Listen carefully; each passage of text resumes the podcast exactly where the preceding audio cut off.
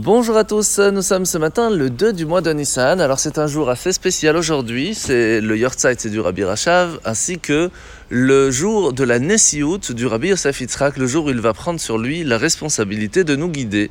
Et c'est pour cela qu'il est important de rajouter un petit peu dans l'étude, dans l'étude de la chassidoute, dans les mots de la prière, dans les bonnes actions, et spécifiquement sur la prière, comme on va le voir tout de suite dans le Tanya. Alors nous sommes aujourd'hui dans le Tanya au début du chapitre 38, où la Zaken va nous donner un machal, un exemple, celui du sandwich. Alors un sandwich c'est quoi? C'est deux aliments, deux ingrédients. Il y a le pain et ce qui se trouve à l'intérieur, comme par exemple du thon. Alors que faire maintenant si nous n'avons qu'un seul des ingrédients? Est-ce qu'on peut vraiment appeler un sandwich s'il n'y a que du pain ou que du thon? On va aller même plus loin. De quoi est faite la matzah De farine et de l'eau. Est-ce que l'on peut vraiment appeler de la matzah s'il n'y a que de la farine ou que de l'eau? Non.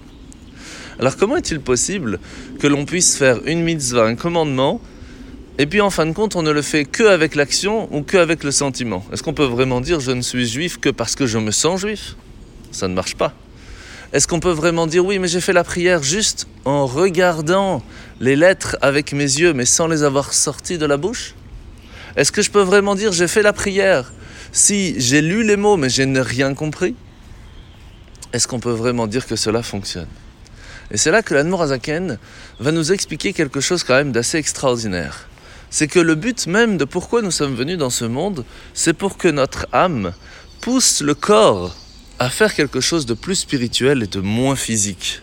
Ce qui veut dire que lorsque une personne va agir, va faire une bonne action, même sans l'avoir véritablement compris, ressenti, c'est déjà quelque chose de positif. Et c'est pour cela qu'à partir du moment où une personne va faire la prière, va étudier la Torah, même si il ne va pas comprendre ce qu'il est en train de dire, le fait même que son corps va agir convenablement, c'est déjà un sandwich positif parce qu'à l'intérieur, il y aura toujours une partie de cette âme qui l'aura poussé à faire cette bonne action.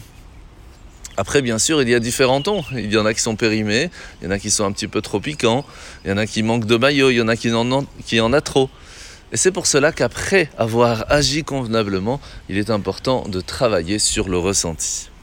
Alors la mitzvah de ce matin, c'est la mitzvah négative numéro 249. La mitzvah qui est importante de façon générale de ne pas voler, de ne pas tromper, mais spécifiquement par rapport au terrain. De faire attention de ne pas bouger les barrières en faisant croire qu'une partie pourrait nous appartenir en plus. Mitzvah négative numéro 243, c'est l'interdiction de voler ou de kidnapper ou même de séquestrer.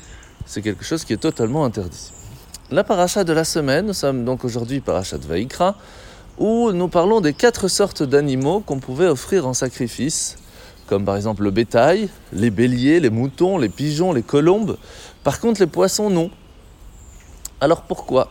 De façon générale, le but du korban, comme on l'a expliqué un petit peu hier, c'est de donner une partie de soi-même à Dieu, de rappeler que toute notre vie est, est là présent pour nous rattacher à Dieu, à la divinité. Alors nous avons deux façons. Nous avons par exemple des personnes qui sont plutôt mammifères, ce qui veut dire quelqu'un qui va s'attacher beaucoup, beaucoup, beaucoup au monde physique. La nature pulsionnelle est très prononcée et ça, on va devoir sacrifier à Dieu. Il y a d'autres personnes qui sont moins terre à terre, les oiseaux, qui sont plus intellectuels, mais qui de temps en temps, à un certain moment, ne peuvent pas rester tout le temps euh, dans le ciel, ils doivent se poser. Et donc, de temps en temps, peuvent tomber encore et être attachés à cette terre.